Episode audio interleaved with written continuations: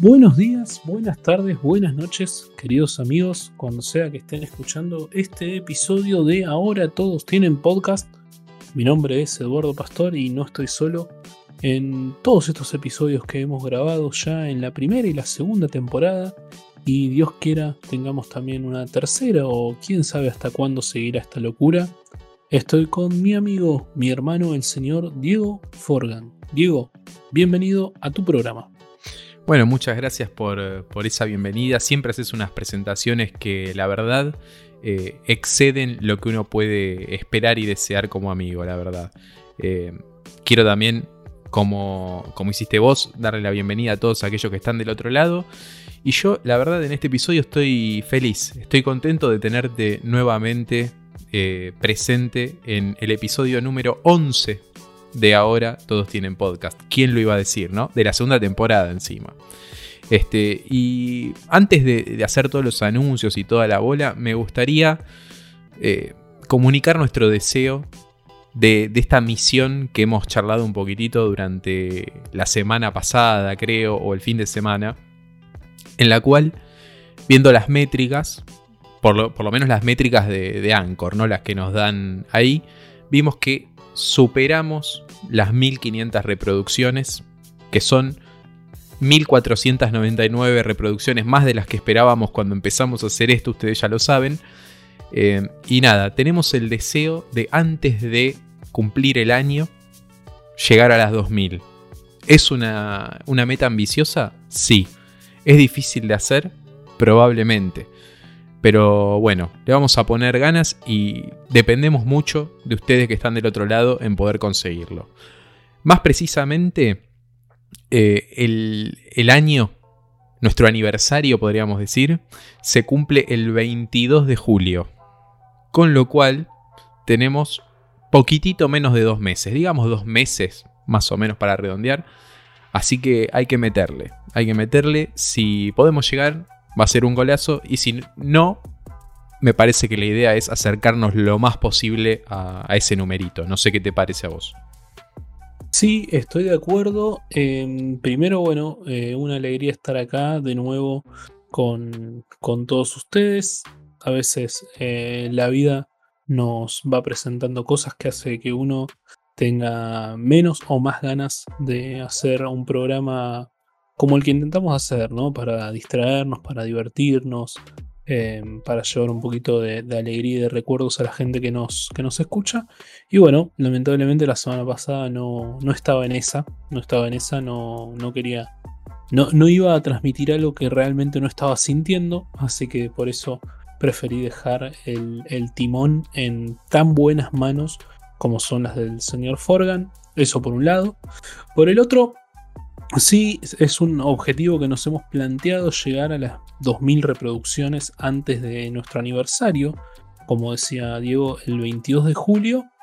Ojalá que lo logremos y si no lo logramos, igual vamos a estar muy agradecidos por todas las reproducciones que lleguemos a hacer para esa fecha. ¿No? Eh, como dice Diego, siempre es más de lo que habíamos pensado e imaginado en un principio, así que siempre vamos a estar felices con cada una de las reproducciones que ustedes nos den. Mira, voy a hacer algo que se suele hacer mucho en, pases de comedia, en televisión y todo, que es el famoso, este, te tiro el, este, ¿cómo se llama? el centro, el, Ay, me, olvidé la palabra ahora. Justo la, justo la tenía en, la mente. ¿El pie? El pie, ahí está. Te quiero tirar el pie. Y, es el siguiente. Para llegar a esas 2.000 reproducciones antes del año, ¿cómo nos pueden ayudar, Edu? Bueno, nos pueden ayudar primero y principal reproduciendo cualquiera de nuestros episodios que todavía no hayan escuchado, ¿no? Obviamente, en cualquiera de las plataformas de podcast que ustedes estén habituados en utilizar, ya sea Spotify, que tal vez es la más conocida ¿no? y la más divulgada, pero también tenemos otras, como es Anchor directamente, ¿sí? Pueden encontrarnos también en eh, Apple Podcast, nos pueden encontrar en Google Podcast nos pueden encontrar en Deezer, ¿sí? muy, una plataforma muy utilizada y muy conocida en Estados Unidos. Eh, también en el país se utiliza para transmisión de audios. Eh, no sé si me estoy olvidando de alguna otra. Hay otras no tan, no tan conocidas, pero también las hay. Sí, a ver, podemos agregar eh, el reciente canal de YouTube. Pasa que en YouTube no tenemos por ahí métricas tan, tan fidedignas como las tenemos en, en Anchor, ¿no? Entonces es como que lo tomamos como el canon. Pero bueno, si nos quieren ayudar a crecer en YouTube, está más que bienvenido y, es un lugar donde eh, necesitamos por ahí también un poquitito más de, manija, así que todo ayuda. Y obviamente, este, no quiero dejar de lado tu, gran labor en el Instagram de arroba todos.tienen.podcast, que es no el lugar donde nos pueden escuchar, pero es el lugar donde pueden interactuar por ahí de manera más directa con nosotros. Nos pueden seguir y en la medida que vayamos eh, publicando episodios y toda esta cuestión. Eh, se van a enterar por ahí. Muchas veces publicamos algún que otro contenido relevante a los episodios. A veces más, a veces menos. También sepan entender que no vivimos de esto. Y, bueno, se hace a pulmón y cuando podemos. Lo más importante siempre es y va a ser que esté el episodio disponible en la semana. Y sepan que si también eh, no está disponible durante esa semana, algún motivo hay. O alguno de los otros tuvo un problema, o simplemente, como dijo Edu, puede pasar también, que nos ha pasado en algún momento, que estemos medio agotados mentalmente o no haya ganas. Y, bueno, se respeta, no vamos a caretearles este, y no, no vamos a ponernos en la obligación de hacer un capítulo que por ahí sale a desgano o sin mucha, mucha voluntad, que tampoco va a salir divertido ni va a salir fluido para todos ustedes del otro lado. Pero bueno, creo que con eso sí cubrimos todas las variantes. Sí, cubrimos todas las variantes. Creo que el Instagram eh, es como la forma más eh, rápida y sencilla para poder compartirnos, ¿no? Que es lo más importante también. Eh, si conocemos a alguien del laburo que le guste podcast o si estamos hablando, es un gran tema de conversación también, ¿no? Che, escuchás podcast, che, te cabe tal onda, tal. Escuchate a estos pibes que capaz te gusta, la temática que buscan, eh, y tienen muchos capítulos de cosas diversas. Y bueno, capaz que recomendar eso eh, a alguien que sabemos que le va a gustar, o tal vez que no lo sabemos, ¿no? Dicen que ninguna publicidad es mala. Tal vez no le gusta lo que hacemos, pero bueno, por lo menos nos conoce y sabe de alguien que sí le puede gustar. Estoy totalmente de acuerdo y me, gustaría hacer un, asterisco en algo de lo que dijiste vos, que eh, también quizás es para debate de algún otro episodio, podemos tenerlo en carpeta, pero no, no viene mal mencionarlo, que es que vos dijiste que por ahí están en la charla del, de laburo o en la discusión el tema de podcast, qué podcast escuchabas, qué no.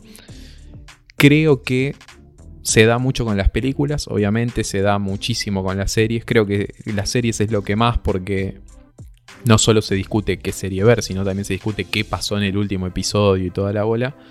Y me parece que acá lo que estamos haciendo todos nosotros, por lo menos en Argentina, o me atrevería a decir en países hispanohablantes, es apostar esta plataforma. Creo que al podcast todavía le falta como eh, prensa o publicidad o darse a conocer para ser un medio masivo como lo puede ser hoy en día los videos de YouTube.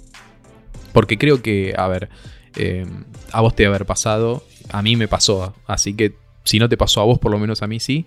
Muchas, muchas veces cuando encaramos este proyecto, la gente me ha preguntado, ¿y qué es un podcast? O, o sea, ¿qué es? ¿Se, se ve, se escucha?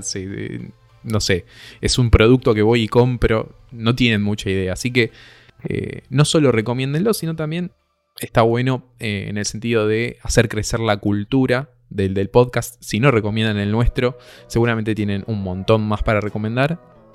Y la idea es que se vuelva algo más masivo. Si se vuelve más masivo el medio, nosotros también de alguna manera vamos a poder llegar a más gente porque más gente va a estar interesada en consumir el medio. Así que me parece que va por ahí. Pero bueno, es algo que hay que dejar que pase un poco quizás el tiempo y que se masifique. Probablemente a mi vieja sea más fácil explicarle si me hago youtuber a que si me hago podcaster. Este, así que creo que eso eh, ilustra bastante bien la situación actual. Sí, y si recomiendan, mejor que sea el nuestro, ¿no? O sea, pueden recomendar otros, pero si es el nuestro, mucho mejor. Y les dejamos la respuesta a qué es un podcast. simplemente al que no lo conoce, díganle que es un programa de radio grabado. Así de sencillo. O sea, hacemos un programa, lo grabamos y lo puedes escuchar cuando quieras. Más fácil, una explicación más fácil que esa yo no encuentro para aquel que no sabe absolutamente nada de podcast. Sí, a ver, tiene alguna que otra dinámica distinta, pero si querés hacer la explicación más corta posible y de que la otra persona diga, bueno, ya con esto puedo decidir si lo escucho o no, eh, es recontraválida. Y es muy importante aclarar que, a ver, la mayoría, y el nuestro está incluido en esto, no tienen publicidad. Así que no es como la radio que de vez en cuando te meten ahí alguna cosita, sino que acaba todo limpio.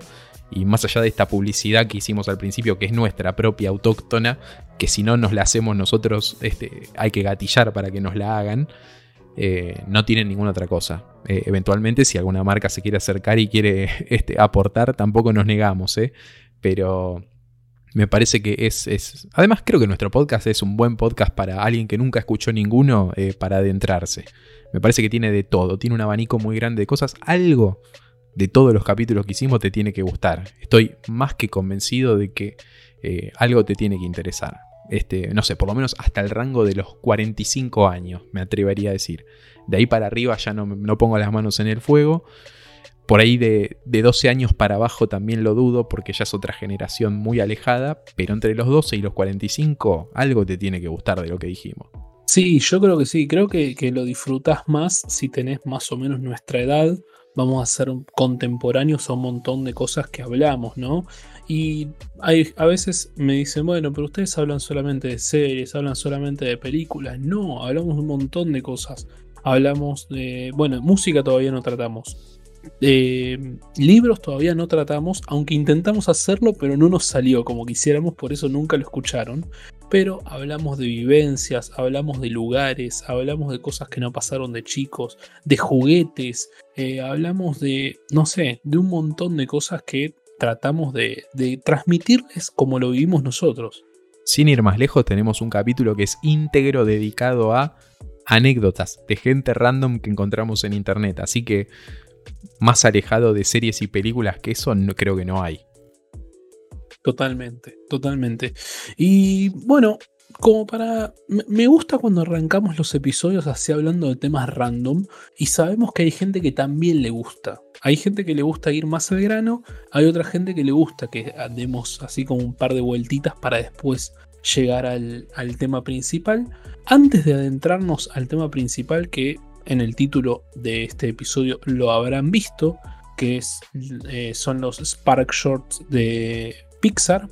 Quería comentarte una felicidad que ya te he transmitido en una foto que te mandé antes de anoche, que es que colocaron por lo menos la primera temporada, vi yo, en Amazon Prime Video de una serie que muy poca gente tiene en el recuerdo.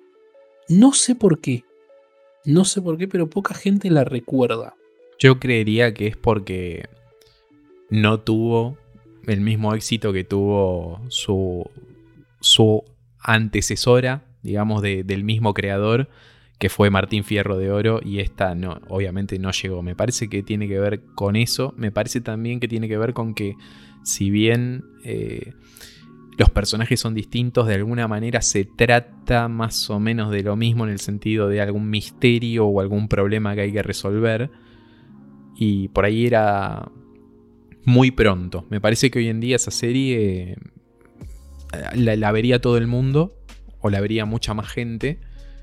Pero no es una serie que hoy en día yo, por ejemplo, sacaría en canal de aire la saco directamente en alguna plataforma de streaming, la que a vos te guste, la N o Amazon, la que vos quieras, pero es para streaming de una.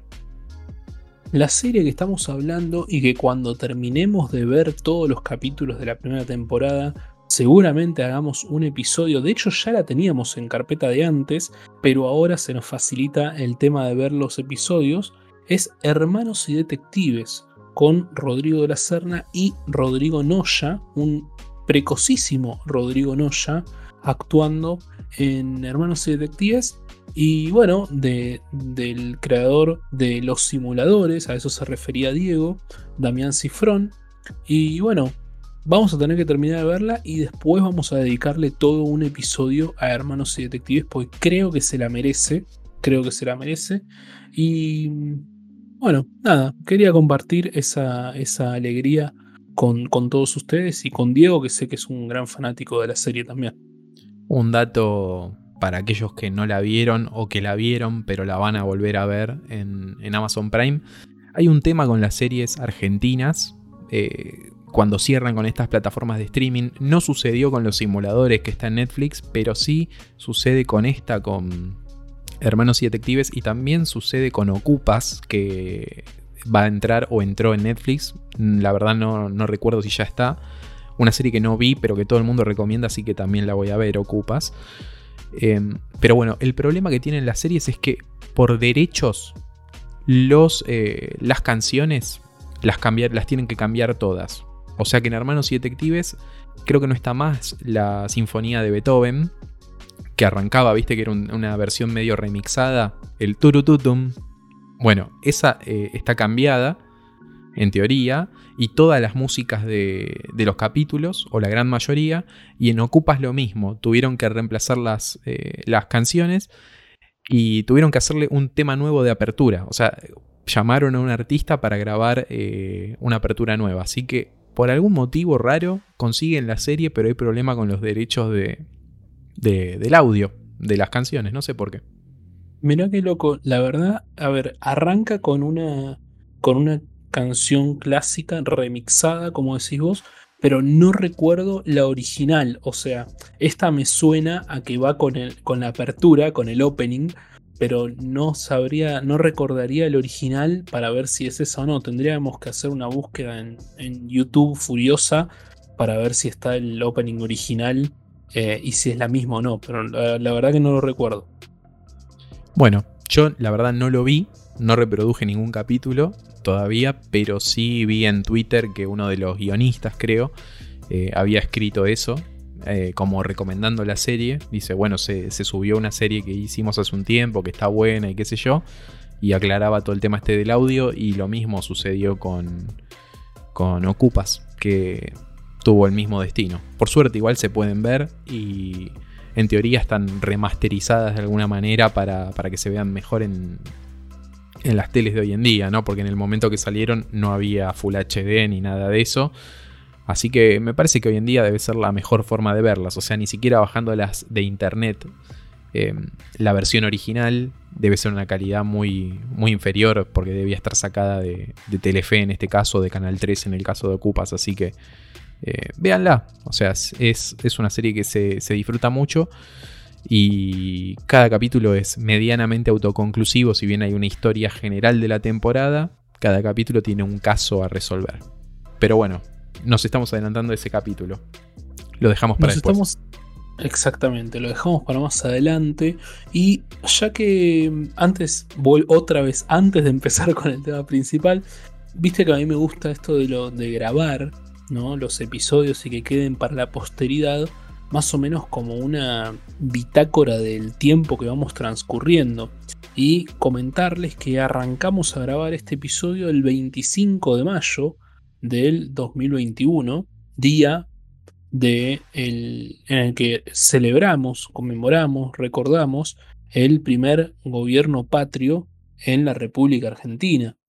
Así que a, quien, a, quienes están escuchando este episodio en otros países, queríamos comentarles eso. También, también el amado Club Atlético River Plate está cumpliendo 120 años este, este día. Así que es un día muy importante para todos los futboleros y riverplatenses como yo. Eso solo. No, no tiene nada que ver con nada, pero sirve como para marcar el paso del tiempo. Bueno, hechas estas efemérides del día 25 de mayo del 2021, vamos a dar inicio a la temática del episodio de hoy, que como dijo Edu anteriormente, es este, la serie de, cortometrajes de Pixar denominados Spark Shorts. ¿Qué es Spark Shorts? Básicamente. Son una serie de cortos animados independientes, ¿no? Que obviamente produce Pixar. Y es, eh, consiste en un programa donde los empleados de Pixar les dan seis meses y un presupuesto acotado, obviamente no el mismo presupuesto que le dan a una película hecha y derecha, sino que un presupuesto acorde a un cortometraje, para desarrollar un corto. Y lo particular es que estos cortos, ya lo vamos a ir charlando con Edu a medida que vayamos desgranando cada uno de los cortos, generalmente se basan en experiencias personales de, estos empleados, ¿no? Tienen mucha relación con algún suceso o evento que le sucedió a estos empleados en particular. Este, ¿Por qué se llama Spark Shorts, sabes? No, ¿por qué? Te lo comento. Spark Shorts, eh, si lo separamos en inglés, son como los cortos de la chispa. Spark es chispa, Shorts es cortos en inglés.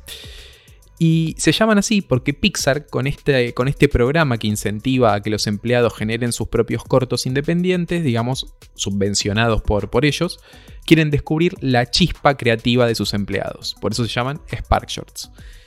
Y bueno, si ustedes nos siguieron a lo largo de la primera temporada, saben que estos son los últimos eh, cortos o el último contenido de Pixar que nos queda por, por abarcar porque ya abarcamos las películas, tienen tres episodios destinados íntegramente a todas las películas de Pixar, tienen un episodio que es los cortos antes de que inicie cada una de las eh, películas que, produjo Pixar. Y nos faltan estos Spark Shorts que son como este programa que se acaba de hacer, que es mucho más reciente. Creo que es del, 2008, del 2018, perdón, el inicio de este programa, 2018-2019. Así que aprovechenlo. El 18 de junio, el mes que viene, se estrena Luca. Así que ahí vamos a tener el próximo episodio seguramente con algo relacionado a Pixar. Pero hasta ese momento va a ser este.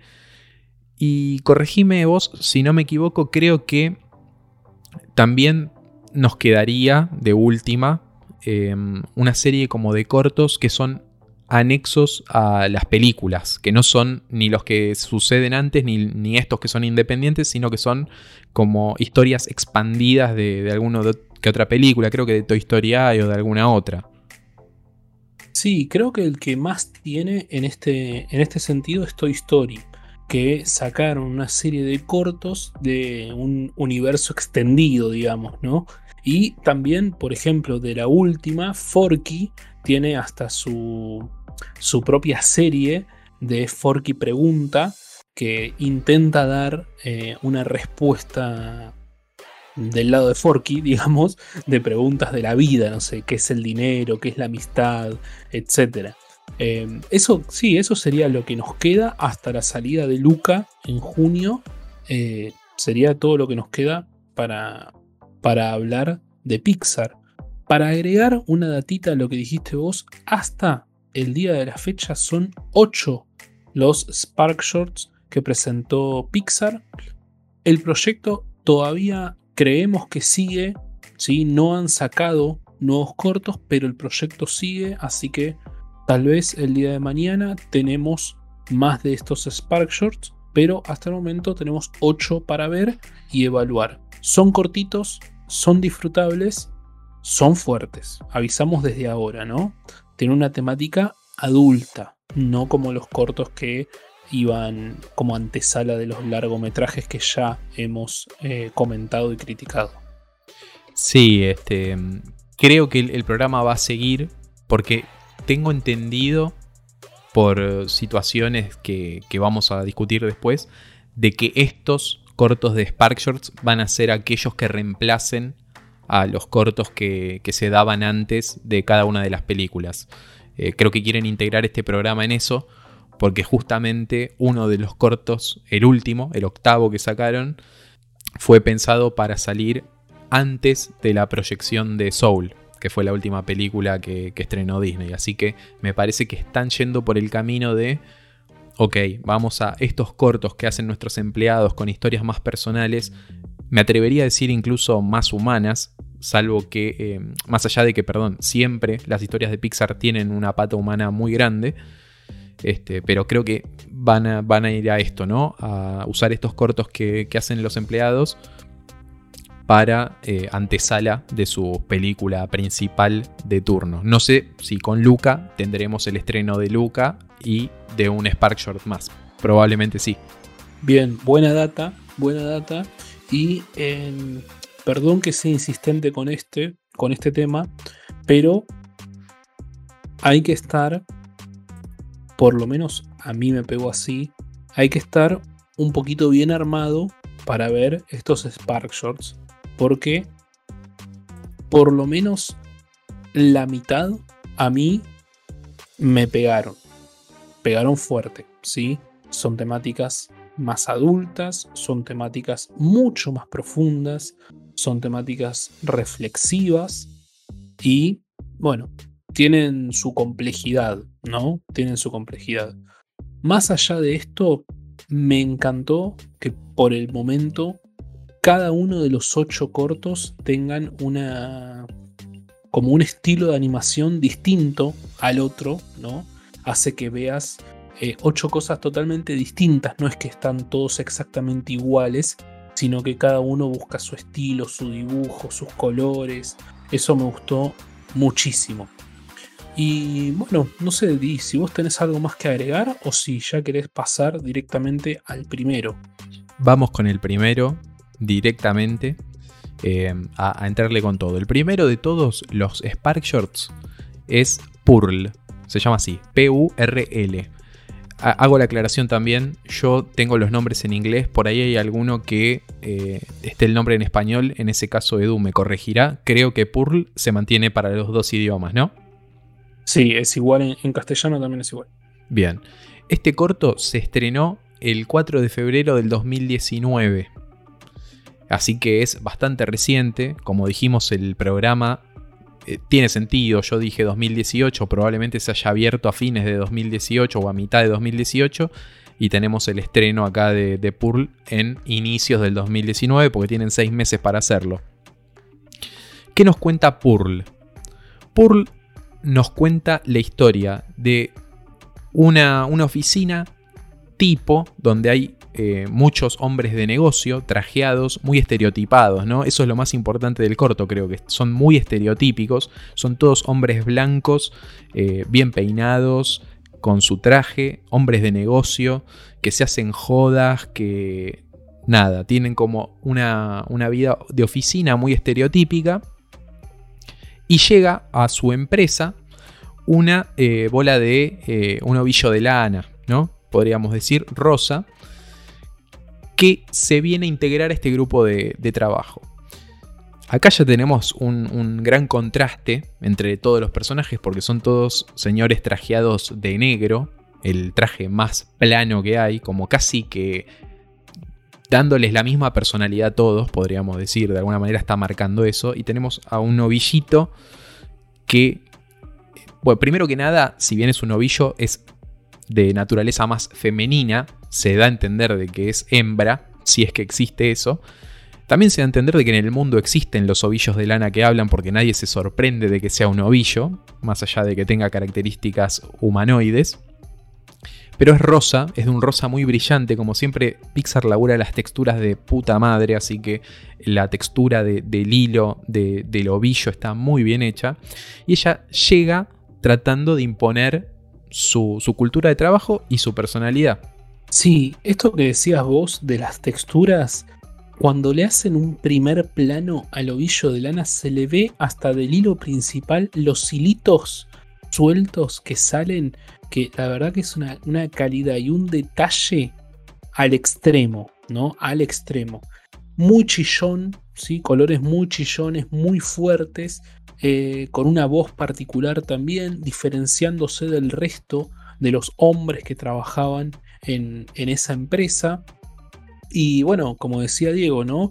Llega e intenta, no sé si intenta imponer su forma de trabajo, pero sí ella le gustaría hacer las cosas como ella sabe hacerlo, ¿no? Eh, tiene su, su tacita, su computadora, todo hecho de lana, muy gracioso, muy gracioso, muy divertido. Eh, llega a su escritorio y pone un florero con flores brillantes también, eh, para diferenciarse plenamente del resto de los compañeros que ya cuando llega ya le empiezan a, hacer el vacío, digamos, ¿no? A verla distinto, a verla de costado, a no querer integrarla.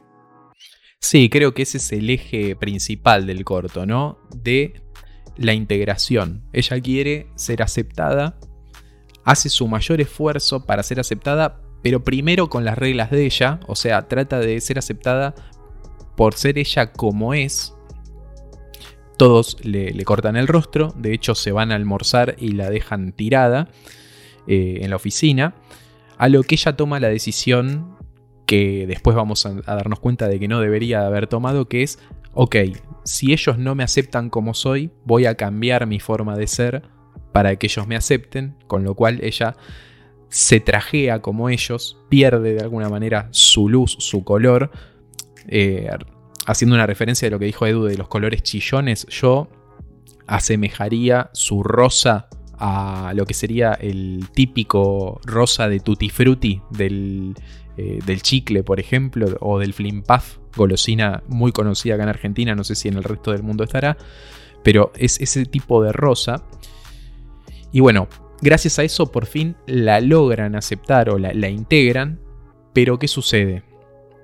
Cae una nueva compañera de trabajo que es otro ovillito de lana, en este caso amarillo, que acá nuestro personaje principal, nuestra, nuestra ovillo rosa, obviamente tiene esa dicotomía o esa disyuntiva de sigo con los pibes o me doy cuenta de que este ovillito nuevo eh, amarillo es igual que yo cuando entré y trato de ser empática y que le incluyan. Entonces, al principio medio como que lo duda mucho, se está, se está por, por quedar con los pibes, pero después obviamente cae de cuenta de que no, lo que está bien es integrar a todo el mundo. Integran al, ovillito amarillo. Y tenemos un corte a eh, la oficina trabajando con una dinámica totalmente distinta, donde ya tenemos muchos más personajes de estos eh, humanos trajeados trabajando a la par de ovillos de lana de distintos colores y todos trabajando en, armonía, podríamos decir, este, o en sinergia. Sí, y ahí te das cuenta también, eh, por lo que se muestra, que ha cambiado la, energía o la onda de esa oficina. ¿Por qué? Porque no todos están con saco, por ejemplo, no todos están con corbata. Hay algunos que están hasta con camisas arremangadas, otros sí están con saco pero no los tienen abotonados, ¿no? Es como que cambió la onda del lugar Obviamente un montón de ovillos de otros colores también trabajando a la par de los humanos trajeados, digamos. Pero también una temática que, que, que toca este corto, que es ser el nuevo en un lugar de trabajo que ya viene con una forma y que vos tengas que adentrarte a ese mundo nuevo que no te conoce como vos trabajás y que vos no conocés cuál es la dinámica que ellos utilizan, ¿no? Entonces, eh, me parece interesante lo que plantea en cuanto a, bueno, en ese lugar nuevo, yo tengo que ser como los otros, los otros tienen que acostumbrarse a cómo soy yo, llegamos a un punto medio, hay acuerdos, eh, cómo me integro, cómo me integran, hay como un montón de, preguntas disparadoras para, para este corto, la verdad fue uno fue, creo que fue el primero que vi y me gustó mucho, me gustó mucho. No, no me hizo llorar porque no, no llega a ese punto, no es tan emotivo como otros, pero sí me parece, me parece muy bueno, me parece brillante. Sí, a mí también me parece, me parece muy simpático también el personaje de, del ovillo de, Lana. Eh, muy entrañable, uno termina siendo muy empático con, con ese personaje. Pero me metí a, investigar un poco más, como estos supuestamente son historias eh, más personales de aquellos empleados de Pixar, eh, dije, bueno, ¿de dónde salió esta historia? Entonces te comento, o les comento a todo el mundo que esta historia fue escrita y dirigida por Kristen Lester, ¿no? Y eh, obviamente una mujer. ¿Y por qué escribió esta historia o en qué se inspiró para hacer esta historia? Se inspiró en esta historia este, en, sus primeras experiencias trabajando en animación, donde ella era la única mina en, la oficina, digamos. Entonces, ella lo que cuenta es que, eh, digamos, eh, para encajar, para poder encajar, eh, se tuvo que convertir como en una especie de, de muchacho, o en una más de los muchachos, y que después, cuando pudo cambiar de laburo y laburar en Pixar, y pudo trabajar en un equipo con más mujeres, con más integrantes femeninos, la ayudaron a redescubrir esos aspectos femeninos que había eh, suprimido o que había, digamos, este, guardado del tiempo que trabajó y ella era la única mujer en, la oficina. Así que este, ese fue el disparador para poder escribir esta historia. Por eso también en muchas de las críticas que se ven dicen también que es eh, un corto eh, que habla un poco también del feminismo en el sentido de que si bien busca la incorporación del otro, el hecho de que esta bola de lana sea este, un personaje hembra o femenino, eh, está relacionado con eso. Y además, una cosita más que se agrega, eh, Lester, la, directora, eh, dijo que ella decidió que Pearl, el personaje principal, sea una bola de lana eh, porque se inspiró en el hobby de ella, que se llama yarn bombing, que yo no lo conocía, es un término que no conocía, de hecho busqué eh, la traducción en español y no la encontré. Y este yarn bombing, que es como bombardeo de lana, consiste en intervenir ciertas cosas de una ciudad con eh, cosas tejidas. Entonces, por ejemplo, se ven fotos de, no sé, de buzones de correo recubiertos con, un, con una capa de lana, con algún motivo pintoresco, qué sé yo, tapando la pintura original del, buzón. Así que por eso, en este caso, se decidió usar a, una bola de lana para este corto. Listo, con eso no tengo más data que dar al respecto de este corto, pero me parece interesante, eh, ya que supuestamente parte del objetivo del programa este es que sean historias más personales. Así que ese es el, dato de Pearl, el primer corto de Spark Shorts. De hecho, de hecho, una, una cuestión que me parece muy simpática y me parece que agrega esta información que decís vos, que si lo buscan dentro de la aplicación Disney Plus, ¿sí? Eh, los cortos aparecen junto con, hay una pestañita que dice extras y te da un video de exactamente la misma duración que el corto, ¿sí? 3 minutos, 4 minutos, no más que eso, con la explicación de dónde se creó ese corto o qué se tomó como inspiración para hacer ese corto, lo cual me parece eh, muy bueno, más teniendo en cuenta el, objetivo ¿no? que, que, persigue este, este programa. Totalmente, sí, sí, o sea, eh, mismo como lo dijo Edu, las historias se notan mucho más personales y mucho más maduras. Creo que también es más claro el objetivo que tienen porque la persona que lo está dirigiendo es la misma que quiere contar la historia y que vivió esa situación o la quiere representar de alguna manera. Pero bueno, un lindo corto. Eh, fue también lo, lo, sacaron en un momento en YouTube, no sé si lo borraron, si no, también tiene que estar disponible ahí. Y nada, está, está recomendado, pero es muy difícil no recomendar algo de Pixar también, ¿no? Este, así que si no lo vieron, véanlo que, que es muy simpático. Eh, te dejo para vos el segundo corto. No sé si los tengo en orden. No sé si los tengo en orden. Es el, de, el de los robots. Exactamente. Se llama Smash and Grab. Que no tengo, lo estoy leyendo y no tengo la, la traducción en castellano. Creo que ese es el nombre, eh, digamos, que queda siempre porque Smash y Grab es, el nombre de los protagonistas. Sí, creería que sí, creería que sí. Pero bueno, ¿de qué se trata Smash and Grab?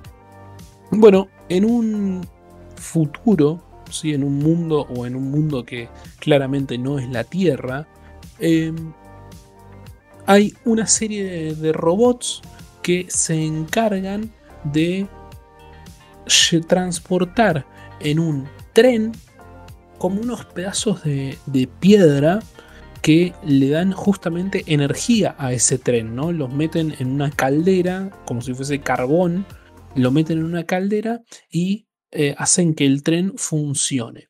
En una primera instancia no sabemos qué es lo que, lo que transporta el tren, pero lo que sí podemos ver es que estos dos robots, que es uno el que corta la, piedra y el otro el que la tira adentro de la caldera, están conectados al tren para tener energía. Y estas mangueras que lo conectan al tren no les permite eh, acercarse lo suficiente como para poder tocarse, ¿no? Los limita en sus movimientos. En una de estas paradas del tren pueden observar por una ventana que afuera del tren hay otros robots que sí pueden tener contacto porque no están conectados a nada. O sea, estos robots que estaban adentro del tren pensaban que la única realidad para todos los robots era estar conectado a algo para tener una fuente de energía. Pero los robots que estaban afuera tienen la posibilidad de moverse libremente gracias a una pequeña bola con justamente este carbón, digamos, o una bola de energía que llevan como si fuese una mochilita adosada a la espalda. Entonces el eh, robot que corta la piedra decide justamente cortar su manguera de energía para poder salir del tren y buscar una de estas pelotas de energía y poder conectársela a él y a su amigo. Bueno, corta la manguera, la energía le queda a la mitad, como si tuviese una batería pero muy eh, gastada. Va a buscar una de estas pelotas y cuando vuelve trae una para sí mismo y otra para su amigo para poder escaparse de este trabajo eh, infinito, digamos, que tenían de estar conectados al tren y que el tren fuera y viniera todo el tiempo, justamente transportando estas pelotas de energía para el resto de los robots que sí podían moverse libremente. Cuando lo hacen, hay otros robots que son como vigías o vigiladores, policías, que, que se encargan de ver que el tren funcione correctamente, que empiezan a eh, perseguirlos, les disparan, uno de estos robotitos pierde el brazo, el otro decide que con una de esas pelotas de energía que tenían ellos dos, revoleársela a los, a los robots que los perseguían y cuando le disparan explota sale el tren volando, un quilombo terrible, y ellos dos terminan conectándose a la misma esfera de energía para poder sobrevivir a lo que a partir de ahora será una vida libre, ¿no? Y ahí terminaría el corto. Decime si lo dije muy enquilombado, si no se entendió, si fue algo eh, que no se haya entendido. No, para mí se entendió perfecto. Tampoco soy muy objetivo porque yo vi el corto, pero creo que se entendió perfecto. Este, vamos a agregar la, data dura. Este, se estrenó el 11 de febrero del 2019 este, este corto. Em, Edu no lo comentó, pero el estilo de animación y el setting que tiene es muy Wally. Les diría que prácticamente trajeron los modelos y dijeron hagamos el corto. Totalmente, totalmente. Em, hasta podríamos incluirlo en el mismo universo, mira lo que te digo. Sí, sí, porque tiene como unas vibes así medio posapocalípticas, como que no, bueno, no se ve a ningún humano en, el corto directamente.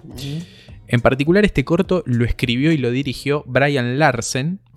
Y eh, dice que el concepto de este, de este corto es la gente queriendo cambiar su rutina, buscando un cambio en su rutina. En particular, eh, se inspiró en que él tenía ganas de cambiar su laburo como este, director de historias en Pixar. Entonces, por ese motivo del cambio de rutina, hizo esta historia. Dice que usó robots como personajes principales porque era una buena forma de expresar la idea de querer un cambio. No sé por qué eligió robots en ese sentido, no entiendo por qué le parecen mejor.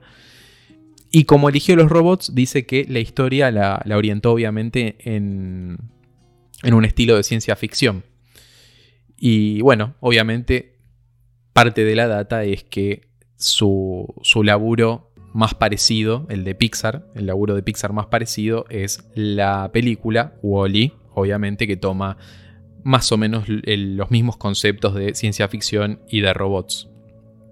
Es una historia linda, sencilla.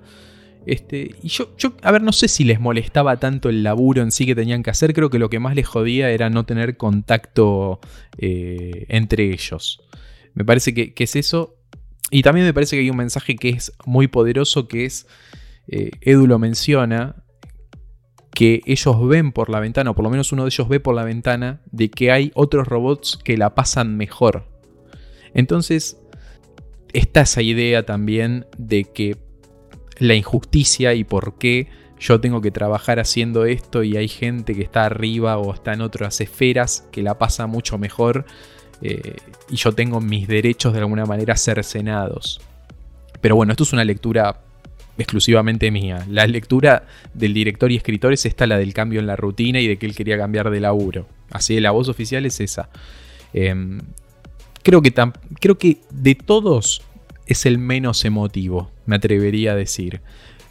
Porque al ser robots creo que le sacan una pata de, de humanidad si se quiere. Está bien que en el resto de los cortos no siempre estamos hablando de humanos, pero estamos hablando de seres vivos que, no sé, yo siento que como que las historias son más emotivas o me relaciono más con esos que, con los robots, que no, no deja de estar eh, bastante bien el corto, obviamente, como casi todo lo que hace Pixar.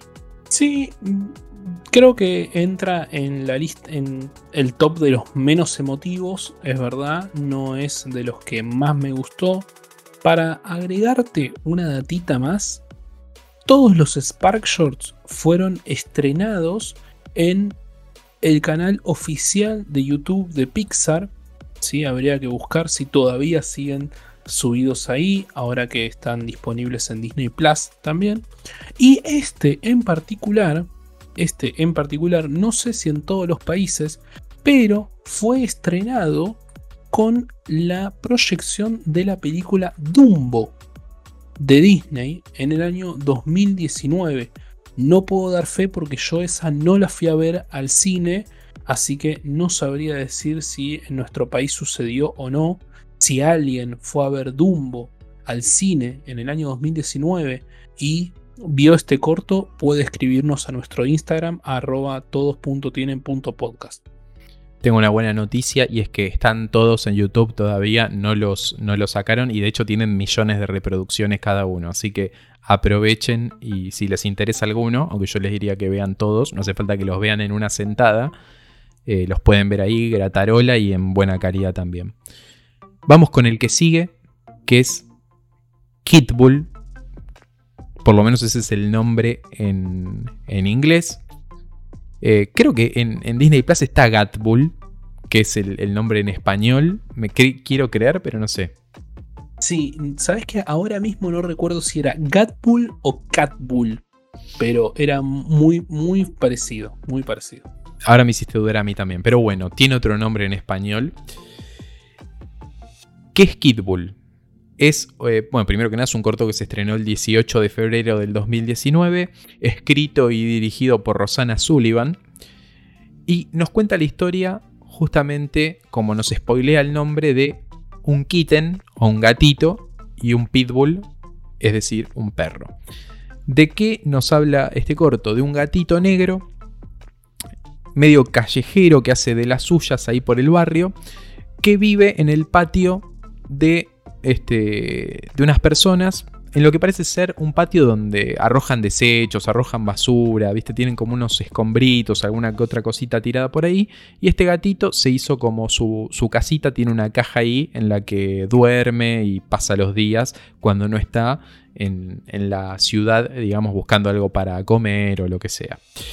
Él está ahí y en su estadía esta gente, la, dueña de, la casa o del comercio este que tiene el patio, compran un perrito, un pitbull, eh, grandecito, no me atrevería a decir cachorro, voy a decir joven adulto, que está ahí en el patio Y en un primer lugar, obviamente, el gatito le tiene miedo, no quiere interactuar con él. El pitbull, todo lo contrario, eh, es reamistoso, quiere interactuar, quiere, lo busca todo el tiempo. Pero el, gato no le da eh, cabida, digamos. O sea, le tiene muchísimo miedo. A medida que va avanzando el corto, nos vamos enterando de que este perro es bastante maltratado en, esta casa o en este comercio. Lo digo así porque a mí me da la sensación de que es como un taller mecánico, un, galpón así medio de taller mecánico, pero por ahí estoy prejuzgando. Y lo, tratan mal al perrito este, el gato desconfía de él, de hecho en un momento el perrito lo quiere ayudar, después de que lo cagaron a palos al perrito, sale al patio, lo quiere ayudar al gatito y el gatito por el miedo, por desconocimiento, le tira un arañazo. Acá vemos, vemos, que el perro tiene marcas de violencia física por parte de sus dueños y vemos también que tiene el arañazo del perrito. Y viene uno de los momentos más crudos de este corto, que es que el perro se da media vuelta, medio resignado, como diciendo, bueno, nadie me da una pizquita de amor en este mundo. Se mete en su cucha, eh, de espaldas a la puerta de salida y de entrada de la cucha.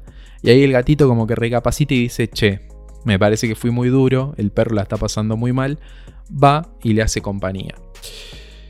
después eh, de que le hace compañía ahí, salen de la cucha, intentan jugar un ratito, pero escuchan que el, el, dueño está por salir al patio y en ese momento el gato incentiva el escape de los dos.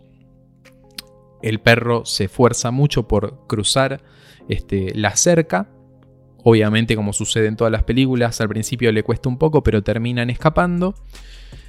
Vemos como que están bollando por la calle, pasan a ser perro y gato callejero los dos, hasta que viene una chica que le da de comer al gatito, el gatito le presenta a su compañero el pitbull, el perro, y vemos una última escena donde esta chica junto con su pareja deciden adoptarlos a los dos y pueden vivir finalmente felices. Em, particularidades de este corto, no tiene el estilo de animación que vimos ni en el corto anterior, el de Smash and Grab, ni de Pearl. Tampoco es, me atrevería a decir, un dibujo a lápiz y papel clásico. Es como un intermedio entre animación en tres dimensiones y, papel y lápiz, ¿no? Más o menos. Este, y nada, esa es la historia de, Kid Bull, de, este gatito y de este perrito. ¿Cuál es la inspiración de Rosana Sullivan para hacer esto? Ella dijo que se inspiró este, porque ella disfrutaba mucho de ver videos de gatitos de internet. Eh, y a su vez, ella también trabajó con pitbulls em, en su etapa universitaria en distintos refugios. Y siempre le parecieron perros que eran prejuzgados mal, digamos, como que eran perros de eh, feroces de ataque, pero que en realidad son un amor, cosa que el el corto demuestra. Y en particular uno de los videos de gatitos que más le inspiró para hacer este cortometraje es uno de un gatito negro que ella quedó impresionada porque se pone en una posición de ataque frente a, una cosa de la casa, no me acuerdo qué. Y lo que ella decía es, era un gatito tan chiquitito queriendo atacar algo que es mucho más grande y como el propio gatito no tenía noción de su propio tamaño, de su propio cuerpo y de sus propias capacidades, ¿no? De creerse el, gato más malote del condado, digamos. Entonces, esa fue la inspiración para, para Kitbull. Los videos de gatitos y ella trabajando en un refugio de, de pitbulls. Nada, creo que lo he comentado todo, así que escucho tus impresiones. Este fue eh, creo que el segundo o el tercero que vi, porque yo no los vi en el orden que, aparece o en el orden de salida, sino que me fueron apareciendo, los fui viendo. Este fue uno de los que me pegó en el cuora. Así, eh, te lo digo. Me pegó, me pegó en el corazón. Eh, me, sentí muy mal con todo el maltrato que recibe el, perrito. La verdad que no, no me gustó. Y también lloré cuando finalmente terminan siendo adoptados por esta chica que ya la habíamos visto antes, al principio del corto, tratando de darle de comer al gato y el gato también se iba corriendo asustado, ¿no? Eh, pero es muy, pero muy bueno, muy, pero muy bueno. A mí lo que me impresiona de lo que decís vos y que tomo conciencia ahora también es cómo te hace sentir mal por el perro, porque verdaderamente la pasas mal en ese sentido, pero nunca te muestran la violencia física que ejerce el dueño al perro. Simplemente te muestran las secuelas, pero nunca te muestran que le pega, por ejemplo. Eh, y es increíble cómo, incluso sin mostrar una escena tan cruda como esa, este, te hace sentir mal. También creo que este es el, el primero que ya debería ser como el disparador para todos, decir, che, esto no sé si es, es tan pibitos friendly, digamos. Tal cual, tal cual. Pensé que ibas a, expandir ahí. No, no, decía tal cual eh, lo que decís vos. Eh, no, no es, es, Puede ser que este eh, ya te haga dar cuenta que, bueno, no sé si es para verlo con los pibitos o, o cómo hacemos, ¿no? Porque es fuerte, es fuerte. Yo, la verdad, yo lo vi con mi hija yo lo vi con, con Kata, tiene, que ahora tiene cuatro años. Ella entendió, entendió lo que estaba pasando, entendió que al perrito le pegaban, pero no deja de ser un corto fuerte, ¿no? Y por el momento hemos llegado entonces al fin de esta primera parte de los Spark Shorts de Pixar. En un próximo episodio estaremos comentando, criticando, evaluando, diciendo nuestro parecer sobre los cinco cortos que nos quedan.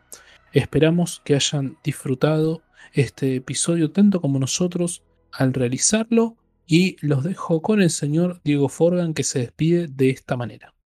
Muchas gracias a todos. Perdón por tan poco y gracias por todo lo que nos dan todos los días. Este, así que nada, compartan, este, denle like, comenten si quieren comentar el video de YouTube. Y coméntenos también en arroba todos.tienen.podcast. Nos estamos viendo la semana que viene. Chau, chau. Chau, chau.